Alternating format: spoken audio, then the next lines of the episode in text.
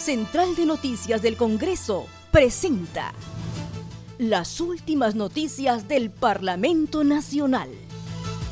Una producción de la Oficina de Comunicaciones.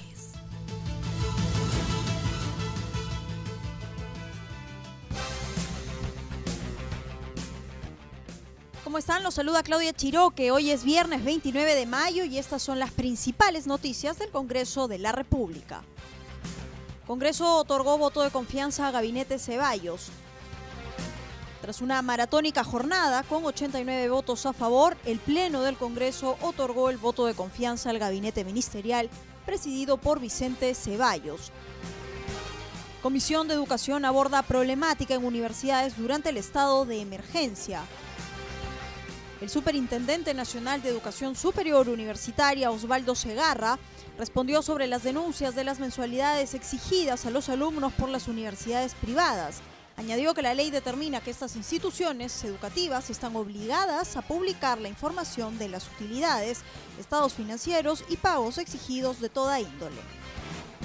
Hay un aspecto que se ha mencionado mucho. ¿Cuál es el rol de la SUNEDO frente a las denuncias de los pagos exigidos a los alumnos? Lamentablemente, no lamentablemente, no la ley determina que eh, las instituciones universitarias, de acuerdo al artículo 11, establece que las universidades están obligadas a publicar la información relacionada con el desarrollo y formación de los estudiantes a través de la publicación de sus estados financieros o asimismo la relación que tiene que conocerse sobre los pagos exigidos a los alumnos por toda índole.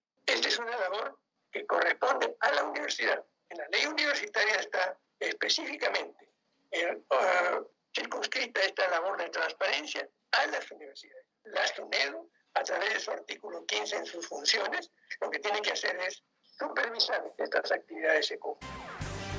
En otro momento se aprobó por mayoría la propuesta de invitar al ministro de Educación para debatir el dictamen del proyecto del Ejecutivo que propone la ley que establece la moratoria para la creación de universidades públicas y privadas.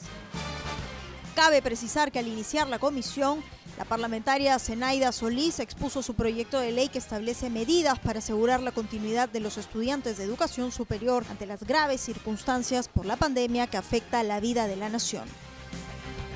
Por su parte, el legislador Jesús Rivera Guerra expuso su proyecto que propone la reducción en las pensiones de forma diferenciada en instituciones educativas privadas en todas sus modalidades, a fin de reducir el impacto en la economía peruana por las disposiciones de prevención establecidas en la declaratoria por estado de emergencia COVID-19. Esta ley nace a raíz de, consultas que se ha hecho, por ejemplo, a la SUNEDU, cual acá me remite eh, un informe donde indica de que han tomado algunas medidas para poder prevenir el hecho del abuso, por ejemplo, de algunas instituciones particulares.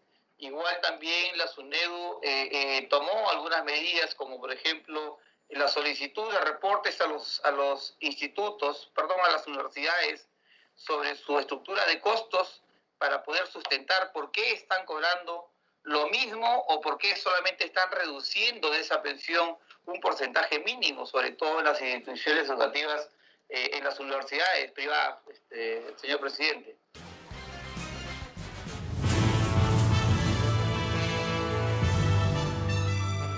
Central de Noticias del Congreso presentó las últimas noticias del Parlamento Nacional. Una producción de la Oficina de Comunicaciones. Los invitamos a visitar nuestras redes sociales y sitio web www.congreso.gov.pe.